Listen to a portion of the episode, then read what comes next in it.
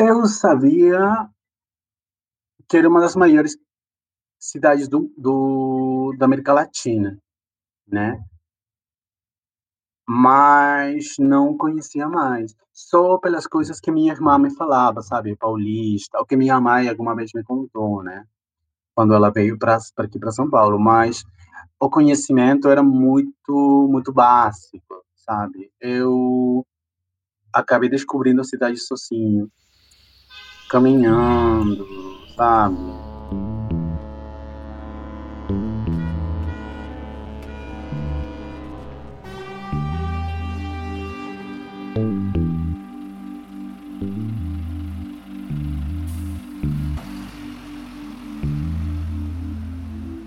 Oi, meu nome é Marcos Talentino e você está escutando o podcast Passagem Só de Ida, uma produção da Casa 1 e do Acervo Bajubá, com o apoio da Rede de Mulheres Imigrantes, Lésbicas e Bissexuais de São Paulo.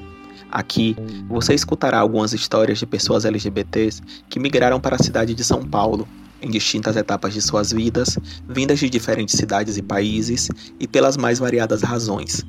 A gente parte de uma percepção de que todos os anos muitas pessoas LGBTs chegam para morar em São Paulo e que nessa cidade elas encontram seus caminhos e obstáculos para poder viver suas orientações afetivo-sexuais e suas identidades de gênero. Te convidamos então para escutar algumas dessas histórias. Uma garota das montanhas, nascida em Caxamarca, no Peru, Desde criança, Luffy gostava de dublar suas artistas pop favoritas usando toalhas, como se fossem um vestido e uma peruca.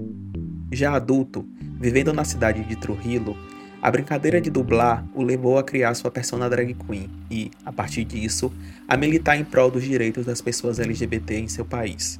Em 2017, um convite feito por sua irmã, que vivia em São Paulo, fez com que, uma viagem de 15 dias se tornasse uma mudança de vida. Recém-chegado na cidade, Luffy se encantou com a arte, com a liberdade e com a bunda dos brasileiros que ele viu pela cidade. Três anos depois, o relato da sua chegada em São Paulo, que, para ele, foi muito mais simples do que parece, traz em si muitas nuances e o olhar distanciado de um estrangeiro que, apesar das possibilidades de encontros propiciados pelo metrô pelos eventos LGBT e pelos aplicativos de pegação, ainda se sente sozinho e com dificuldade de se encontrar. Eu nasci no meio das montanhas, que nem um marco, né? É uma cidade bem pequenina no interior, que se chama Cajamarca, é lá no Peru. Aí onde se fudeu o Império dos Incas, né? É, eu tenho muitas lembranças, na verdade, tanto da minha cidade como da cidade onde eu morava, né? É, sobretudo, eu tenho na cabeça é, cheiros, sabe?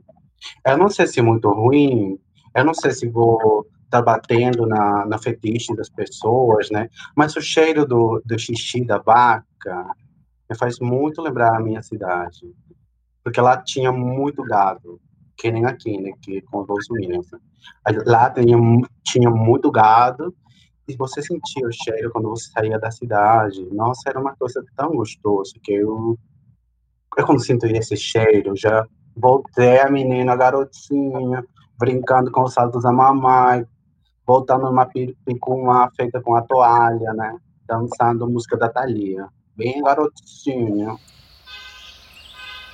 Lufer nasceu em Caxamarca, no Peru, no final dos anos 80. Caxamarca é uma cidade localizada na margem ocidental da Cordilheira dos Andes, em uma zona que foi habitada pelo Império Inca.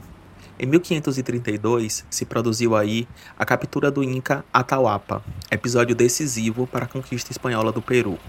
Em sua fala, Lufer nos localiza neste lugar por meio de referências à sua geografia e à sua história, mas também de memórias afetivas, de uma infância viada, quando, enrolado com duas toalhas, uma na cabeça como se fosse uma peruca e outra no corpo como se fosse um vestido, ele performou as suas primeiras dublagens.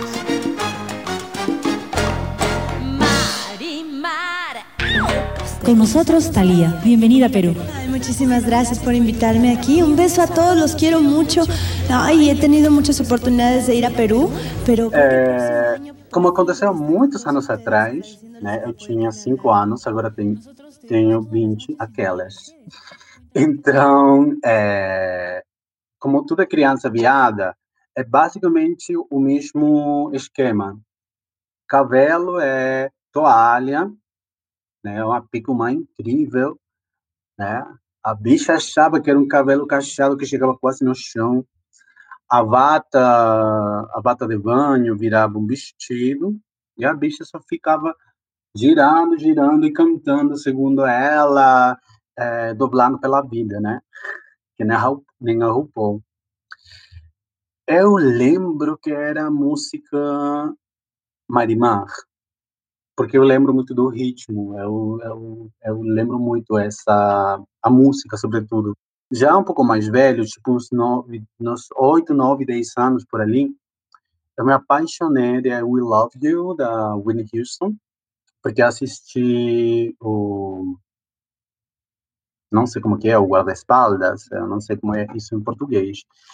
Aí, é, eu me apaixonei dessa música e eu sempre cantava, dublava, que eu, eu virava Whitney Houston nesse momento, né? É, minhas primeiras referências estão todas vinculadas às identidades trans, né? Especificamente em mulheres trans. Né? É, eu lembro muito é, ver elas nas cabele, cabelerias, aí não sei como se fala, na cabeleireira Leila, né? Aí também lembro muito é, duas mulheres trans em específico, que é a Kokomaru Six e Naminti Moiko, que eram duas garotas que faziam sucesso na televisão. Elas é, basicamente dominavam a cena a cena da noite, né?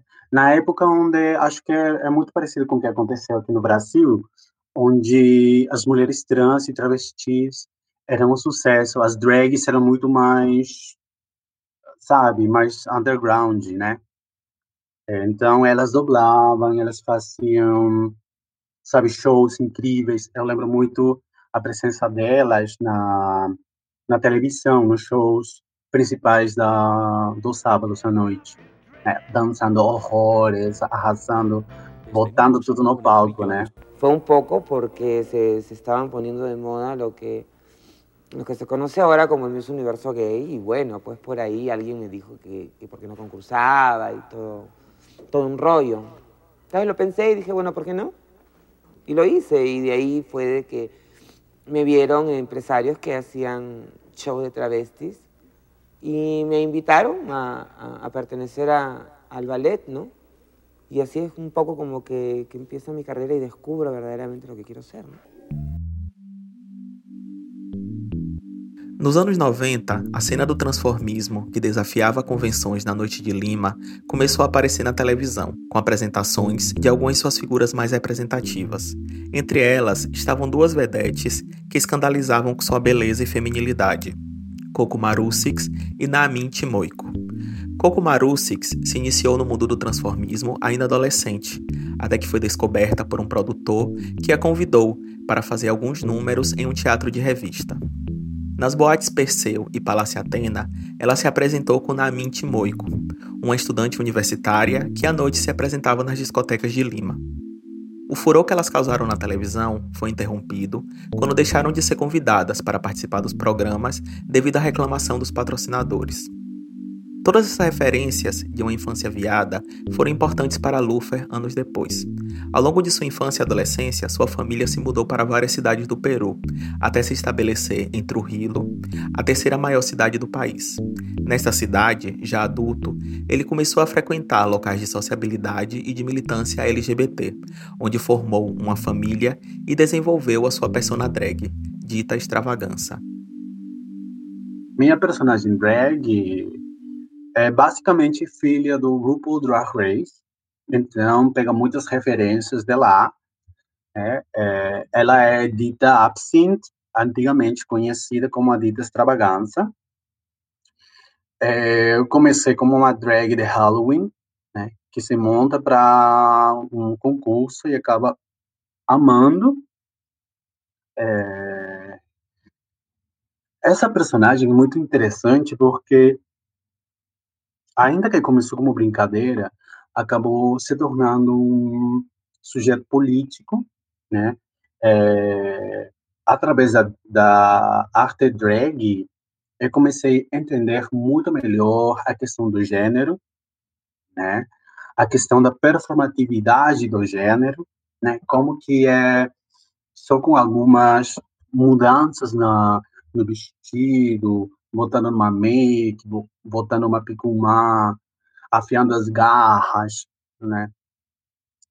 Dá um, uma mudança total. E como esse corpo lido como masculino acaba sendo, acaba se tornando um, um, um sujeito político, né? Eu, no começo, é, eu fazia, sabe, dublagens, Go Go Girl, sabe, a esquenta nas festas, dançando, dançando na gaiola, né? Tá, queridinho?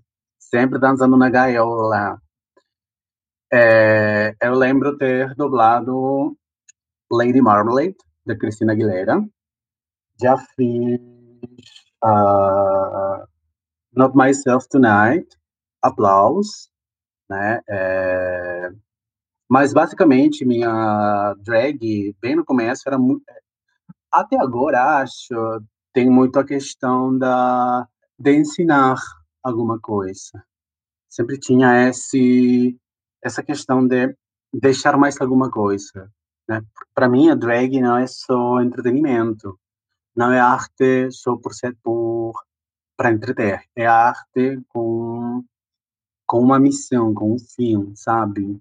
Que é cagar no gênero. é, por exemplo, eu fazia algumas vezes nas boates é, workshops muito rápidos de como se colocar, como colocar-se a camisinha, fazia brincadeiras com o público, sabe? Aí minha drag mudou. No começo, ela não usava enchimento, era mais brasileira, sem enchimento. E aí, 2014, botei enchimento, botei corpão, né? E esse ano também, as performances da minha drag viraram, mudaram muito. Comecei a fazer mais stand-up comedy, com conteúdo político muito pesado, mas muito engraçado, né? É, fui hostess desde 2014 até 2017 da, do principal festival de cinema LGBT do meu país, que era na capital. Eles me levavam até Lima, pagavam tudo. Não tinha cachê, mas tinha todos os negócios que ajudam, né? Basicamente viravam sugar daddies. E isso, eu adorava muito, sinto saudades. Eu já, a última vez que me montei foi antes da parada LGBT, de 2017, e não me montei mais. Aqui estou fazendo, sabe, algumas brincadeiras com a maqui maquiagem, só que tem coisas que eu já esqueci, sabe, que quando boto na pele, eu fico, olha só que esse negócio tão ruim. Foi muito importante, porque foi graças a a cena noturna que eu frequentava que eu acabei entendendo qual era a minha praia, sabe? Acabei entendendo muito melhor o, o, os aspectos vinculados ao gênero graças à cena drag, né? E graças à militância, acabei entendendo melhor como que o mundo funciona e qual é a nossa responsabilidade dentro da, vamos falar da do caminho certo, entendeu? Do caminho para virar o mundo, né? Através da militância e, e do estudo constante, entendi melhor minha é, a questão da minha sexualidade, né? Acabei entendendo melhor que para mim nunca foi tão importante o gênero da outra pessoa, né? Era mais quem é a pessoa. Acabei entendendo melhor também e acabei me encontrando politicamente, sabe? Porque não sou sou militante LGBT, sou militante esquerdista e acabei encontrando me encontrando em espaços que tinham as ideias que eu, eu, eu tenho, sabe? A ideia do mundo, a ideia de desenvolvimento do país. Então, foi muito importante é, o trânsito entre é, ambos espaços que geralmente se juntavam, porque quando eu saía na, à noite, eu saía com o povo com quem eu militava, entendeu? Então, basicamente, as, essas duas cenas que poderiam ser separadas eram basicamente uma só. Eu comecei uh, minha militância no movimento LGBT e quer mais no ano no 2011, é, 2011, né? 6 de novembro de 2011, quando fundei a Epicentro Trujillo. Nessa época, a gente estava mais. Tô falando da minha organização, da minha coletiva, né? A gente estava mais focada no desenvolvimento é, das, da própria população, sabe? Tipo, se empoderar, eh, acreditar mais em um, é, parar de ter medo, tentar sair do armário, mas mais desse jeito, sabe? Um trabalho mais no interno. Aí eu fui no encontro, né? Eu já conhecia a Gil, né? A Gil Infante. Eu conheci essa bicha já há muito tempo, uma bicha incrível. Essa bicha é pesada, mas eu amei. Eu acabei me apaixonando dela. Ela acabou virando minha mãe. Foi a causa dela, de uma provocação que ela fez. Sabe, ela fez uma provocação muito forte. Ela fez que eu repense meu papel como militante, sabe? E comecei a dar a cara.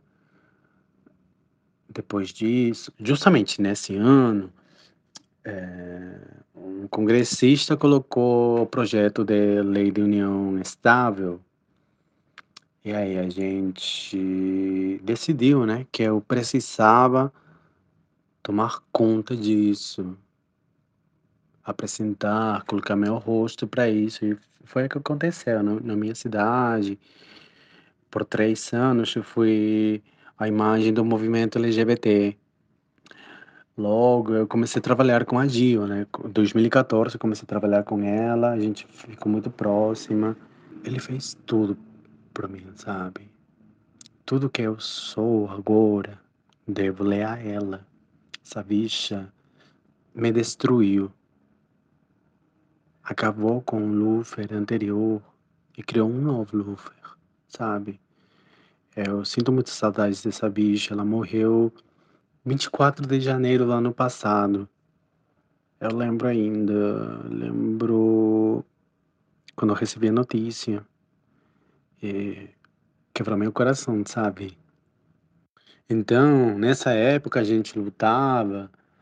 Tipo, as pautas não mudaram muito, né? A chegada de Lufer em São Paulo, segundo ele mesmo conta, foi mais simples do que parece.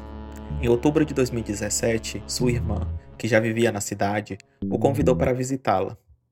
Essa visita, que duraria 15 dias, já duram até agora mais de 3 anos. Mas antes de falarmos dos motivos que fizeram com que Lufer decidisse ficar no Brasil, vale a pena escutá-lo contando sobre como chegou em São Paulo, depois de uma viagem de 5 dias de ônibus.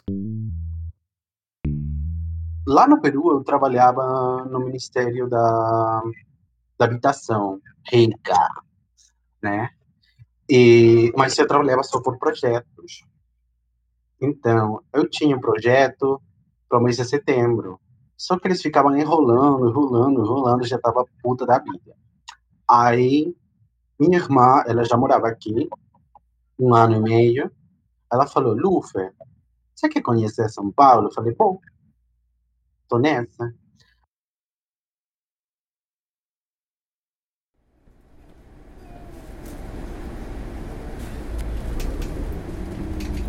Aí eu vim por terra, eu atravessei tipo Lima, Cusco, Madre de Deus, atravessei a divisa entre Peru e Brasil. Eu atravessei Acre, Rondônia, Mato Grosso, não sei se Mato Grosso do Sul, Mato Grosso do Norte. Cuiabá, não sei qual é, a capital do que, mas eu passei por ali, passei por Cuiabá, Porto Velho, e cheguei em São Paulo. Foram cinco dias de, de viagem, isso foi no 2017. Eu cheguei aqui 17 de outubro de 2017. Foi uma viagem gostosa porque eu eu vi muito a diferença do Brasil. Tipo, Acre e São Paulo é outro país, menino. Posso te falar, é outro país. É, é, as diferenças são absurdas. Inclusive falando sobre a rodovia. Nossa, menino, me ajuda. Quando eu estava em Acre, eu consegui perceber que tinha uma diferença muito grande entre Acre e acho que foi Rondônia, né? Entre os dois estados, eu notei uma diferença muito grande. A gente parou em, sabe, tem postos no, no, na estrada e eu notei uma diferença muito grande. É, como que estava o, o, cuidado que tinha no posto. Em Acre era um negócio assim, bem, bem complexo.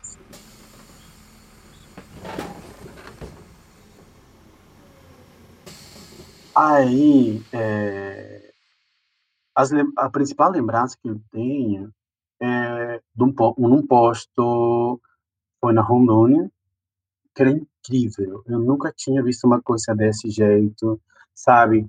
Com banhos de graça, banhos limpos, e a comida muito gostosa.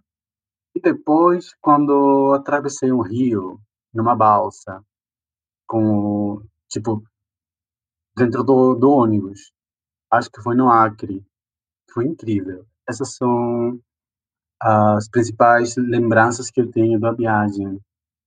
Aliás, que eu queria já chegar em São Paulo, né? Quatro dias de viagem é muito tempo. Olha, eu vim só com uma. É, acho que mochila, né? Tá, eu vim só com uma mochila de viajeiro. De, de viajeiro. Eu acho que trouxe roupa só para 15 dias, porque eu vim só por 15 dias. Meninos, já são três anos. Mas eu acho que eu vim com uns, umas quatro calças, trouxe, sabe, algumas roupas. Acho que as coisas de, val de valor que poderia falar era atum do Peru. Eu trouxe duas latinhas de leite evaporada, que é uma fortuna aqui no Brasil. Eu trouxe uma garrafa de Inca-Cola, que é uma fortuna aqui. E trouxe um um doce que é do Peru, que se chama é, Quincon e Turron, são do, dois doces que são muito típicos do mês de outubro. Eu trouxe para minha irmã. E aqui é muito caro, né? Tipo 100, 200 reais. E isso é, para mim, isso era de mais valor.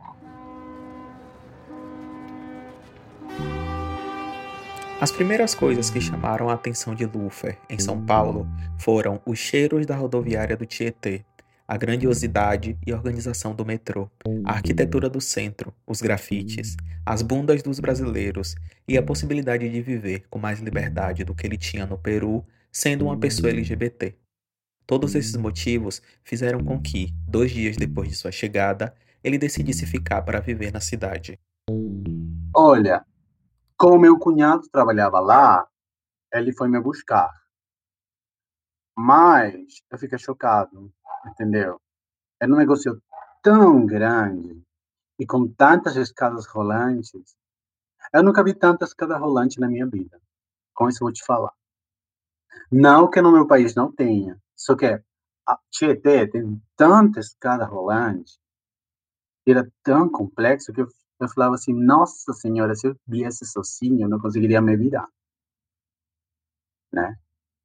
Mas eu gostei, tipo, tinha metrô do lado da rodoviária, e era tudo tão confuso, mas eu, eu fiquei apavorado, mas ao mesmo tempo eu fiquei, tipo, nossa, que chique, né?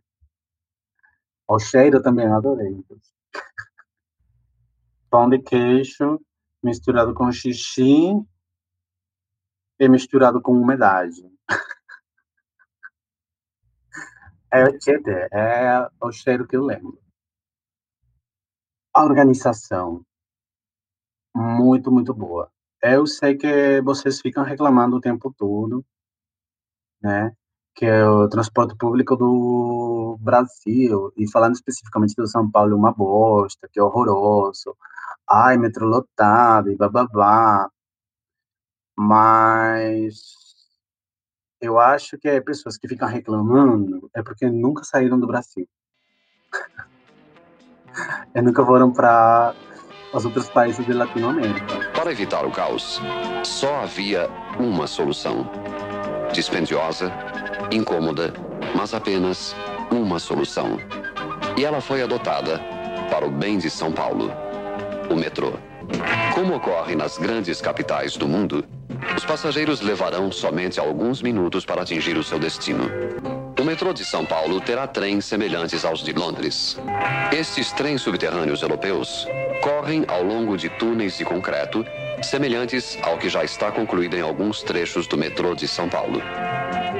Porque, tipo, o transporte público no meu país é uma bosta. Literalmente vou te falar, é uma bosta. Tão desorganizado. Só a capital que tem um transporte mais ou menos organizado. Mas minha cidade, meu Deus, os, é, os busões param em qualquer lugar. Tem paradas, mas as paradas são só um, um cartaz, sabe, para nós, para as pessoas. É um negócio bem complexo. Então, para mim, foi a organização, foi a quantidade de pessoas que se, mov se movimentavam, sabe? É, foi muito, muito, muito louco. Muito louco. Para mim foi uma experiência muito interessante. Confusa. Imagina para uma bicha recém-chegada no Peru, subindo o metrô.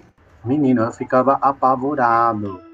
Eu não sabia. Próxima estação. Next station, Portuguesa Tietê. Acesso ao terminal rodoviário. Tipo, qual é o sentido que eu tenho que tomar? Porque vocês têm, têm sentido, um sentido para ir, um sentido para volta. Aí a bicha tinha que conhecer as conexões, onde eu tenho que fazer a conexão e qual é o sentido da conexão que eu tenho que tomar para chegar aos lugares. No... A primeira vez que eu fui no Anhangabaú, que foi para eu tinha que ir para Shopping Light para é, solicitar o CPF, menino fica apavorado. Eu nem conseguia lembrar de cor a palavra Nhangabaú. Entendeu? Aí foi muito, muito, muito complicado. Mas foi bacana. Eu agora, você me fala, é, tem que ir para tal lugar, eu já sei me movimentar facilmente de metrô.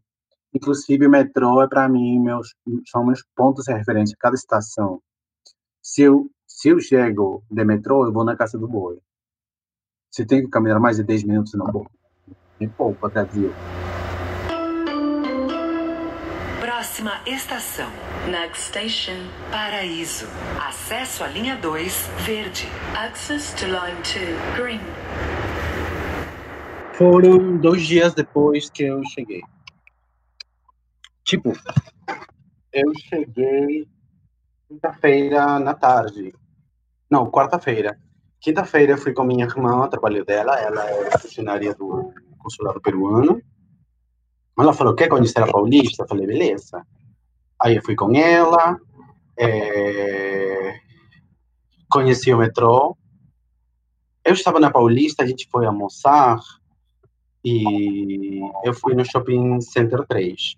A primeira imagem que me recebeu em São Paulo, no Shopping Center 3, foi um casal de lésbicas com dois filhos. Menina, isso fez que meu coração, sabe, eu fiquei com um nó aqui no, pescoço. Aí logo vi vários casais de viados, de sabatões, assim, na rua. Eu fiquei, nossa, menino, que isso? Isso você não vê no meu país, não tem jeito. Só pode ver nos bairros ricos de Lima, né? Miraflores, acho que são Miraflores. E eu fico muito chocado. À noite, já era quinta-feira, meu cunhado e minha irmã falaram: Vamos beber um vinho? Eu falei: Vamos.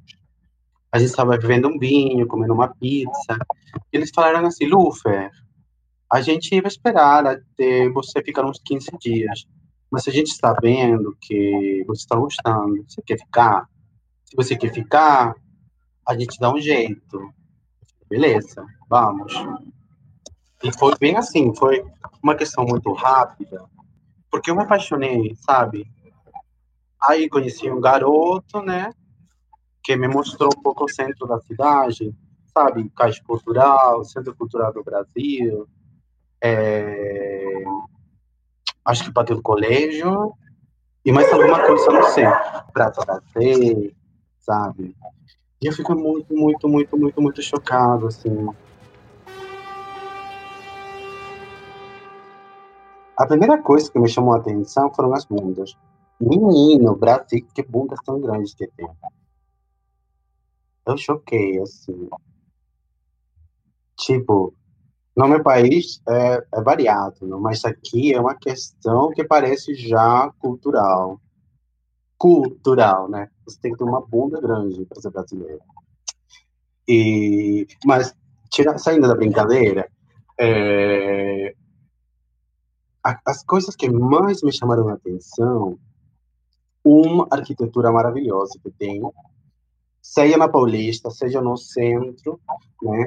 É, um pouco a, ao cheiro horroroso do pão de queijo nas estações do, do metrô. E não estou falando do pão de queijo gostoso, falo desse pão de queijo que tem cheiro horroroso em toda a estação do metrô em São Paulo. E depois a grande quantidade, de murais maravilhosos que tem em São Paulo. Ainda os que já foram apagados. Eu felizmente conheci alguns e fico muito chocado, maravilhado. E a outra coisa que acho que é uma das mais importantes e que fez que eu fique a, a, grande, a grande quantidade de manifestações artísticas que tem São Paulo. É tão diversa, tem para todos os gostos, todas as tribos, sabe, podem se achar. Seria o povo do funk, o povo do metal, do, da música eletrônica, as bichas mais snobs que gostam mais de uma música clássica, assim, ou assistir filmes é, muito experimentais da Finlândia, você acha, São Paulo? Acha. O mural, da, o mural das absolutas era um mural muito babado, feito perto do Minhocão, né, lá na Santa Cecília, né? Era um mural incrível, tinha a Linda Quebrada, uma artista maravilhosa, uma mulher trans incrível, com os braços abertos, estendidos como se fossem asas, e embaixo tinha as maravilhosas, as duas meninas dessas Bahias e a Cozinha Mineira, embaixo, é uma posição que mostrava isso, basicamente, que elas são absolutas, que elas são tudo, que são rainhas. Imagina isso num país onde matam mais trans e travestis no mundo. Então, para mim foi tudo. Achar isso foi um, um símbolo, foi uma imagem de poder, de empoderamento feminino, sabe? De empoderamento trans. Né? Para mim foi uma coisa muito bacana, sabe? Deu, deu esse quentinho no, no coração, sabe? Essa esquentada. Porque, inclusive, eu vi esse mural no inverno, que estava andando pela Santa Cecília, aí deu essa esquentada, e essa esquentada não só foi no coração, foi no corpo todo, é, senti esse nó no pescoço, e essa fiquei toda arrepiada, aleluia. O primeiro desafio que apareceu para Lufer ao decidir morar em São Paulo foi o aprendizado da língua portuguesa. o português era necessário tanto para a procura de um emprego, como para suas interações com os caras que ele conversava nos aplicativos. Mas, para além disso, seus estudos da língua portuguesa levaram a outra descoberta, o universo drag queen brasileiro e as diferenças entre a arte drag no Brasil e no Peru. Porque a gente se mudou para uma casa grandona, também no Javaquara, muito mais perto da estação, né? tipo umas três, três quarteirões a menos. E aí eu tinha de um quarto para mim, né? Os primeiros, os primeiros meses, eu não consegui trabalho rápido, né? É, eu precisava o português, eu aprendi muito rápido também. Eu comecei a dar aulas de espanhol. Então, meu dia a dia era um pouco, tipo, procurar emprego. Eu trabalhava com minha irmã, né? Ela estava com um projeto culinário. Eu trabalhava com ela. Eu, aliás, eu estava fazendo um projeto para ela. Então, eu ia muito para o lugar onde ela, estava construindo o negócio, né? Aí, finais da semana, eu ajudava ela no trabalho. Eu saía, conhecia caras, sabe? Mas muito tranquilo, assim. E como já estava, basicamente, eu ficava só até as 5 da, cinco da tarde, que chegava a minha sobrinha, eu, ela arrasava. Né? Eu aproveitava para aprender português, né? Assistindo coisas no, no Netflix, no YouTube, ouvindo uma música no Spotify. Aí, cinco da tarde, chegava minha sobrinha mais nova, eu ficava com ela, é, eu ficava basicamente de babá, né? Trocava a fralda, preparava comida, brincava um pouco com ela. Aí, cinco e meia, chegava a Isabela, que é a mais velha, eu dava comida para as duas, brincava um pouco, e aí minha irmã chegava quase seis da tarde.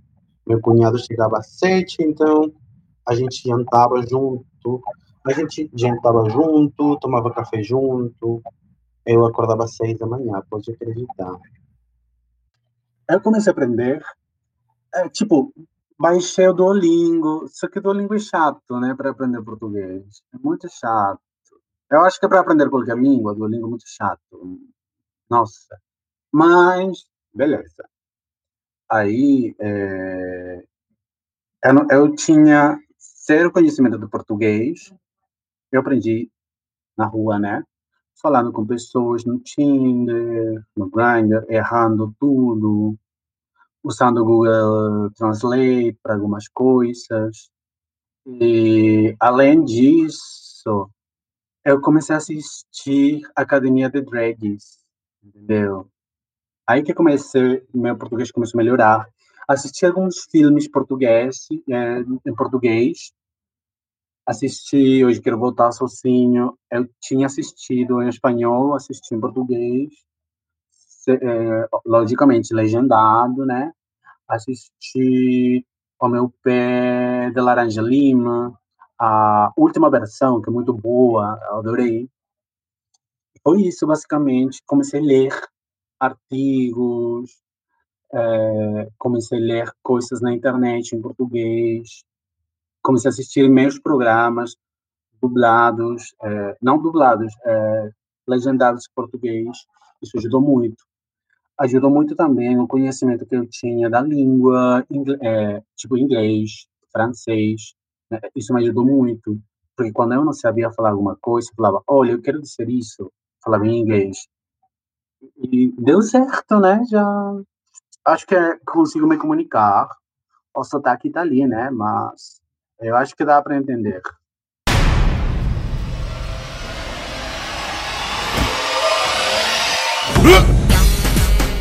Menina, quando eu soube que eu tava na academia, eu dei um grito que acho que até vai vir uma multa no meu condomínio. Foi babado. É uma honra, é um prazer estar aqui a pedido da nossa diretora Silvete Montilla. Olá, meu nome é Duda, eu tenho 20 anos, eu amo Balalaica, eu amo Catuaba, eu sou do povo, eu sou de Pirituba e votem em mim. Vamos falar sério, é um, rea um reality de drags W Space, né? Porque todas as drags que eu assisti trabalhando lá. é um reality que é dirigido pela Silvete Montilho, uma drag maravilhosa, babadeira, e teve drags incríveis. Aí eu conheci a Rita Bonhante, e a Rita Bonhante acabou sendo, virando uma referência para mim. De o que eu acho que é a drag, e como uma drag do estilo dela pode fazer sucesso. Aí eu conheci a Alexia Twister, eu sou muito apaixonado dela. Conheci também a, a mina do Lion. Através dela eu conheci a heteronormativa, porque ela tinha sido parte das heteronormativas. Então acho que acho que a academia de, das drags acabou sendo uma grande referência para mim, sabe, do da cultura LGBT do Brasil. Aí aprendi, comecei a aprender o Pajubá, né, que de, de, como você fala, viado. Então, lá a gente tem uma sublíngua também, como o Pajubá, que se chama Loxoro ou Ungarito, né, que tem muitas coisas em comum, sabe? Palavras que têm uma, um significado específico que você pode usar em diferentes contextos com diferentes significados. Mas lá também a gente tem um garito, o lóxero, tem a questão de, de compor a palavra, dividir a palavra em sílabas e, e agregar algumas letras para deixar a expressão totalmente ininteligível, né? Que ninguém consiga entender, só o povo que é envolvido, né? Basicamente uma língua de travestis, trans e viado que basicamente é para ajudar a língua de travesti, trans e viado. Então, Heteronormativas é um, coletivo de drag queens maravilhosas, incríveis, babadeiras. Elas são só perfeição. A Xisatine, né? A Minerva. Nossa, que queens tão maravilhosas. A Abacasher, né? Rainhas incríveis. Tem mais, né? Tem várias queens que eu gosto ali, numa das festas, eu conheci a Eva, a Eva X, que inclusive ela já saiu, se vocês não assistiram ainda, ela sai no Nasce uma Rainha, sai com a mãe dela, sabe? E eu conheci muitas queens, conheci é, uma proposta diferente de drag queens, que não só são a beleza, porque todas elas são incríveis, maravilhosas, arrasam no look, mas que tem uma proposta além da beleza. As festas que elas faziam eram festas muito incríveis, a música bavadeira, e aliás, quando toda a temporada de RuPaul, elas fazem as, as reviews, sabe, as festas, pra gente ir lá, assistir RuPaul junto com, a, com outras POCs, né? Tinha héteros, só tem. Tipo, não, não tem como, né, Brasil? Não tem como ter um espaço para a gente. Brincadeira, mas é verdade. mas era muito, é muito bacana. Tipo, você ia, seja no, no Barco Metropol ou, agora, ou na Sig, Sig Duplex, você achava seus próximos, sabe? As bichas todas maravilhosas berrando nas, nas syncs. Nossa, saudades. Eu sinto muita saudade disso.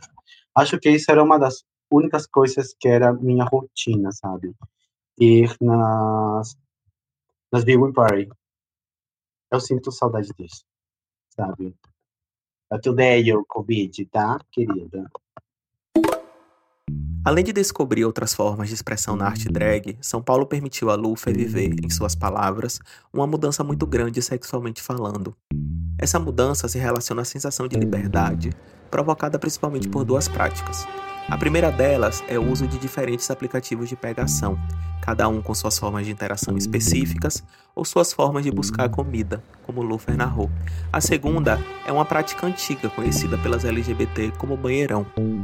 O banheirão consiste na busca de parceiros e a participação em práticas homoeróticas em banheiros públicos, a partir da troca de olhares e outros gestos. Encontramos relatos dessas práticas na história de São Paulo desde a década de 1930, nos banheiros da Estação da Luz. A sua continuidade no presente pode ser compreendida devido a um contexto social de discriminações e estigmas associados às sexualidades dissidentes, que tornam os banheiros espaços de relativa privacidade e que permitem práticas sexuais anônimas. Por outro lado, apesar dessa liberdade sexual, Lufer conta se sentir sozinho em São Paulo, devido às dificuldades de construir laços de amizade sendo um estrangeiro. Olha, na verdade, eu não tenho muitos amigos, né, infelizmente, e eu acho que essa é uma questão que passa muito os estrangeiros, né? Para nós é mais difícil fazer amizade. Eu posso chamar de amis, alguns amigos, tipo, pessoas com quem eu já transei e a gente fez amizade, né? Ou pessoas, tipo, que eu conheci é, em grupo, sabe? Não? É, tipo, queer couchsurfing em São Paulo, tipo, queer geek, é, os grupos é, em apoio bolos, grupos de esquerda, basicamente isso, né? Eu fiz um pouco de amizade nesses grupos, né? Mas, é, no geral, eu poderia te falar que foi mais é, é no trabalho também, né? Mas que eu poderia falar amigos, amigos, só estão no Peru, infelizmente. Só amigos, ami tipo, que eu sei que posso doar minha vida para eles, estão no Peru. Que acho certo. que é a única coisa que faz me sentir saudade, sabe? Porque depois eu tô tranquilo, sabe? Tipo, para mim, chegar aqui em São Paulo foi uma mudança muito grande, até sexualmente falando, né? Menino, lá no meu, no meu país, é, tipo, o negócio tava rolando muito lento, assim, sabe? As mudanças eram muito lentas. Eu cheguei aqui em São Paulo, nossa, bombei posso te falar. Bombei. Arrasei. Arrasei no look. Foi uma questão tão doida, assim, que até agora fico chocada. Como eu sou da igreja, eu sou cristã, sou evangélica, né? Eu entrava no Grindr, no Scruff, na Hornet, no Tinder, né? Para evangelizar os boys, para passar o espírito, né, para eles. Basicamente assim. E não mudou muito, sabe? Aí depois eu conheci o, a, a prédica nos, nos espaços onde as pessoas fazem xixi, né? Que já é outra coisa, né? É porque eu sou muito evangélica, né? Eu quero que todo mundo fique conhecendo a palavra. E aí eu ia nos, nos banheiros para falar do Deus, né?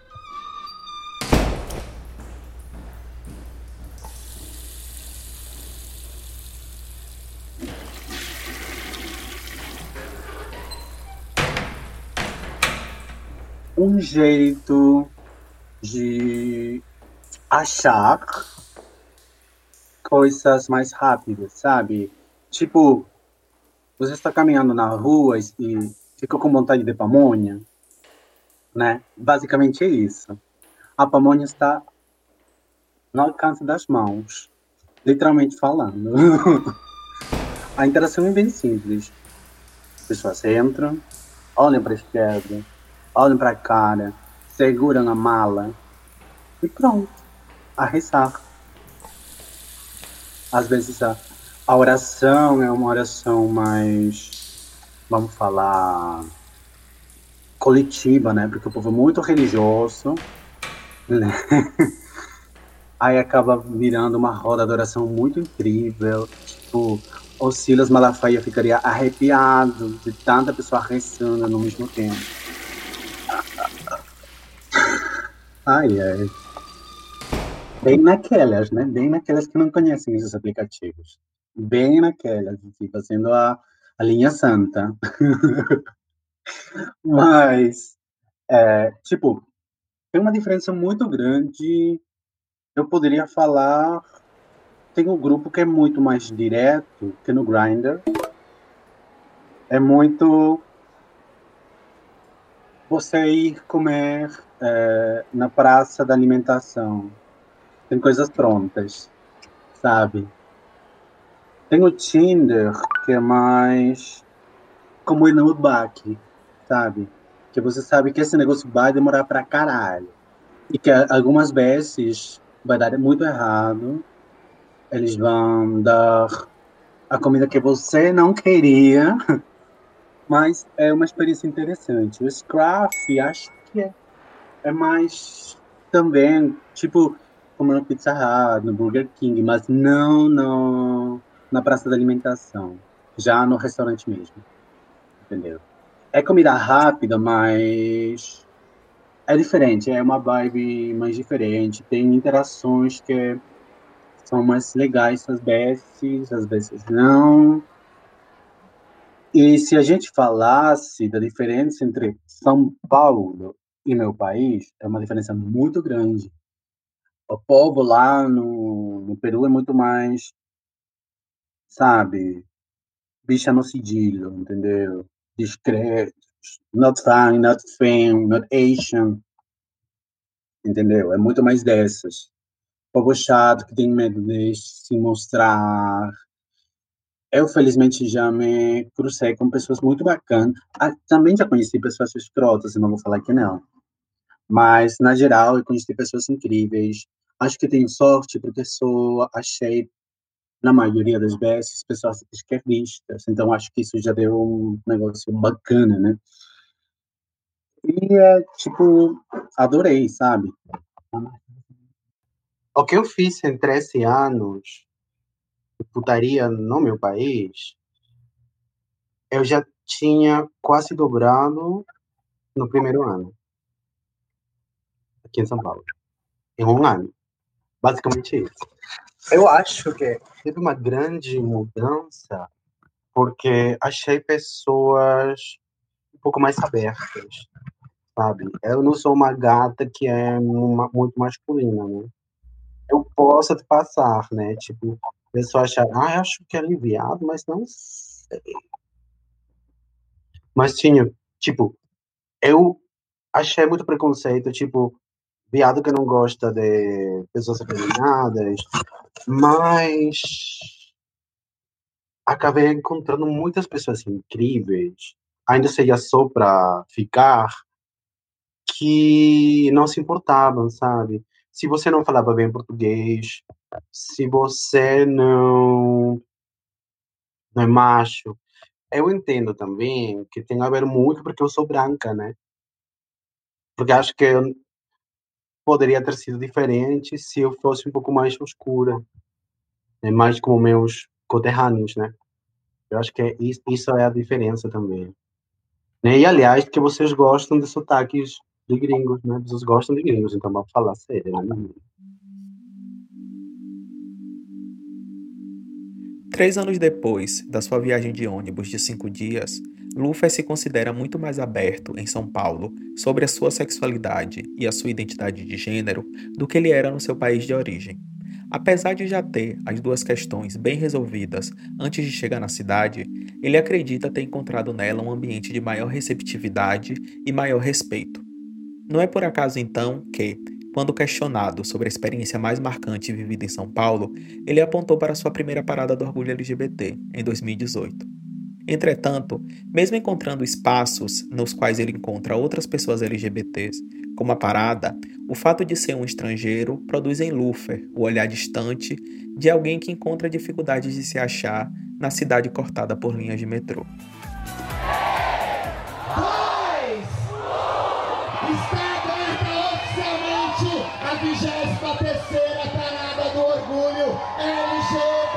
Eu nunca vi tanto povo do Vale como vi na primeira parada LGBT que eu passei aqui em São Paulo. Foi uma aquecida no coração, foi uma das poucas é, experiências onde eu me encontrei, eu me achei que fazia parte de São Paulo, que fazia parte de uma coisa, né?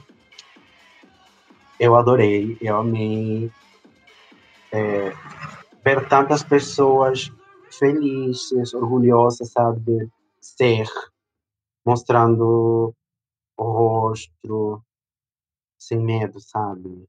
Nossa, isso me marcou muito. Beijei tanto menino, tanta menina, garoto.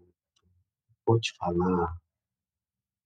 Mas eu posso deixar isso para fora porque sua experiência de passar na parada LGBT foi incrível. Eu não chorei porque estava maquiada, né? Não dá, Brasil. Mas essa foi a experiência mais marcante. Foi. Felizmente, eu já vim bem resolvida com isso do Peru. Eu já me entendia como uma pessoa não binária, né? É, uma pessoa pansexual. Né? Então, nesse sentido, aqui foi mais simples. Eu nem sempre tinha que explicar. Tipo, já nos aplicativos, geralmente no Tinder, né? As pessoas me perguntam qual é o, é o pronome que você prefere. Isso nunca aconteceu no meu país. Assim, nunca, nunca. É, com respeito à minha sexualidade, eu acho que mudou no sentido que aqui eu sou muito mais aberto do que já foi no, no meu país. No sentido que eu tô nem aí se as pessoas gostam ou não gostam. Já briguei com algum cara por desrespeitar meu nome social no trabalho, né? É, já eu poderia ter feito isso já no Peru, mas nunca teve essa, sabe, esse negócio. Já acho que é, é muito mais claro tudo, sabe? Não para mim, porque para mim já estava bem resolvido, mas acho que para o resto das pessoas é, entendendo mais. Eu já, infelizmente, não estou militando aqui no Brasil. Eu sigo militando no Peru, mas no Brasil não, não, não, não, não, acho espaço de militância. Já procurei muitos, não deu tão certo, porque, tipo, eu sinto que os espaços aqui no, no Brasil são muito mais fechados, sabe? Eu já tentei muito, assim, eu vou te falar, muito. Já fui, procurei, me ofereci como voluntário para muita coisa e não rolou muito, sabe? Mas, já que não posso militar é, dentro do movimento, eu, eu milito no, no trabalho, sabe? Milito muito. Já, tipo, quase todo mundo me chama feminino no trabalho. Algumas pessoas me chamam no neutro. Eu entendo que é difícil, mas é, é, é, é o pessoal tenta, né? É, já falei muito a questão, questões de gênero, questões de sexualidade no trabalho, a gente, tipo, às vezes ficava batendo papo sobre, sabe? É alguém que não vai se achar. É isso. Alguém que não vai se achar. Por mais pessoas que. Eu acho que é porque é São Paulo. É, acho que a, a dinâmica seria diferente em outra cidade. Mas para mim bem isso é, não conseguir te achar, não conseguir achar, sabe, teus próximos, teus iguais, ainda você estivesse na parada LGBT. É, não conseguir achar sua família, entendeu? Porque minha família ficou no Peru e não são e não é minha família de sangue, porque eu sempre falo, eu compartilho sangue com o pernilongo e eu dou tapa nele mas minha família real é esses viados sapatões, bissexuais, trans, que são minha família, são minhas filhas, minhas netas, minhas bisnetas, sabe? E eu não acho isso aqui. Este episódio foi dedicado à memória de duas pessoas importantes na trajetória de Lufer recém-falecidas: Neilba Drag Queen que lhe aproximou do universo drag de uma forma mais íntima, e Gio, sua mãe viada, que lhe aproximou da militância. Se você chegou até aqui e se interessou para saber mais sobre a história de Lufer, acesse o site da Casa 1, www.casa1.org. Lá, você vai encontrar um espaço dedicado ao podcast Passagem Só de Ida, com algumas fotos que Lufer cedeu para a gente, materiais do acervo Bajubá que registram alguns dos espaços e experiências que ele comenta em seu relato, e uma playlist com algumas das músicas citadas no episódio. Te esperamos semana que vem com uma história nova. A pesquisa desse episódio foi feita por Bruno Oliveira e Marcos Tolentino. A entrevista por Marcos Tolentino. A vinheta e a trilha original por Nolo e a edição e a montagem por João Paes.